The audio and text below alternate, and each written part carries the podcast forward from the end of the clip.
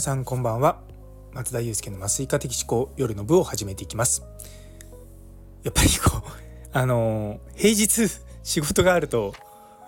なかなか難しいですね。ごめんなさい。あの6時に6時の朝の6時と夜の6時っていう風に考えてたんですけどもちょっと6時に間に合わなくてですね。申し訳ないと思っております。多分この放送は9時半ぐらいに多分皆さんにお届けできるかなと思います。でまあこちらの放送は、まあ、本当に雑談だと思っていただければと思いますあの結構まあ NFT とかブロックチェーンとかその辺りのお話がね中心になっちゃうかもしれないんでちんぷんかんぷんって方いらっしゃると思いますけれどもあのこういう新しい技術とかそういったことってやっぱ最初よく分かんないんですよね。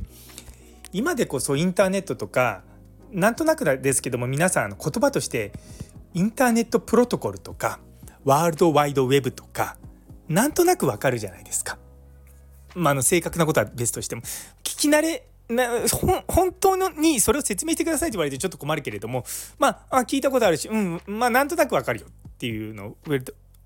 そういったのって多いと思うんですけども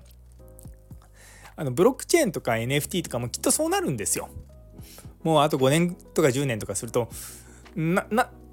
本質はよく分かんないけれどもまあでもそういった技術使ってんだふーんあなんか新しいこうインターネットの技術だったりとかそのデジタルで証明する技術だったりとかみたいな感じで、まあ、当たり前になってくると思うんですよね。で多分最初にインターネットできた頃ってあのインターネットあのお仕事何されてるんですかってインターネットの関係の仕事してますって言って多分通じたと思うんですよでも今そのことをインターネット関係の仕事してますって言われてもいやインターネットって言ったっていろんな仕事あるからよく分かんないじゃんみたいになると思うんですよねでもそれがどんどんどん社会に浸透してくるともうなんか当たり前になってくると誰もそれに疑問を持たなくなると思うんですよ。で今こう僕がこう熱を入れてるブロックチェーンとかそういった技術もま、将来的にもうほぼ確実にそうなるんですね。あの日本も国家戦略の中にあの Web3 特区を作るってことはもうそれはもう明言しておりますしあの他の国々もですねあのいろんなですねなんで仮想通貨とかだけじゃなくてその技術っていうところには注目してます。でまあこの話するとね毎回毎回私があの例に挙げるエストニアの話が出てくるんですけれどもエストニアはもうすでにいいエストニアって言って2012年からあの国の情報とかその何て言うのかなマイナンバーカードみたいなものをブロックチェーンで管理するっていうことをやっているんですね。でもしかしたら前もちょっと紹介したかもしれないんですけれども日本でもマイナンバーカードとそのブロックチェーンを結びつけるっていう技術をやってるつくばかなんかの会社がこの前もなんかこうコンペティションで1番とか、まあ、最終選考まで残ったんですよね。でそれぐらいあの結構何て言うのかなエンターテインメントとの関わりが実は強い部門じゃなくてあの社会のインフラに近いところになってきてるんですよね。でもしもじゃあそのいったものが一般化してくるとどういう社会になるかというとですね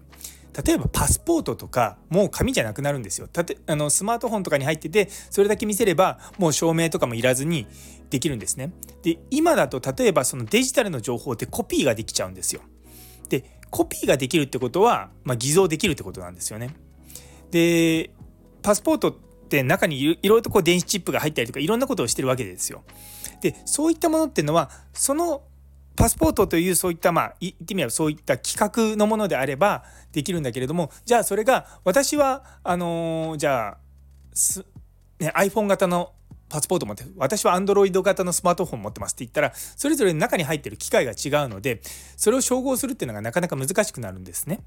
でも NFT という形でそのデジタルでそれをの所有者はあなたですよってことが証明できるようなあのものにしてしまうともうパスポートものものっていうんですかねあのなんだ手帳みたいなものがいらなくなるんであとは運転免許も多分いらなくなると思います。でもちろん僕らの持ってる医師免許とかもそういったデジタルのものになってきてもう全てがスマートフォンとかあのオンライン上で完結すると思うんですね。でそれにアクセスするものは何かっていうとマイナンバーカードとか、まあ、そういったものになってくると思うんですよね。そう。まあもちろんねそのマイナンバーカードのそのマイナ保険証？でいろいろ問題あるじゃないですか。あの正しい人がタグ付けされてない。でも7,000件ねそれ報告されて7,000ってすごく多く感じますけどもそもそも日本国民ってあの1億2,000万人いますからね。でそのマイナンバーもみんな持ってるんでそのうちの7,000って考えるともう確率めちゃめちゃ低いですよね。0.1%もないと思うんですよね。計算間違えてるかな？そうだよな。だってで1%が100分の1で0.1%が1000分の1だからもう0.01%ぐらいですよね。まあもちろん7000件っていう実数は多いけどもその精度として見るといやすごく高いことをやってるんだなっていうふうに私は個人的には思ってます。まあとはいえね結構今の国があんまりちゃんと説明もせずにどんどんどんどん進めてるから反対意見とかいろいろとありますけれどもあのやっぱりこう不正受給とかあるんですよ。でそれだけじゃなくて結構日本で処方してる薬って海外で売られてるんですね。あの私以前いたそのカナダのトロントとかですと当たり前のように日本のモーラステープとか売ってるわけですよ。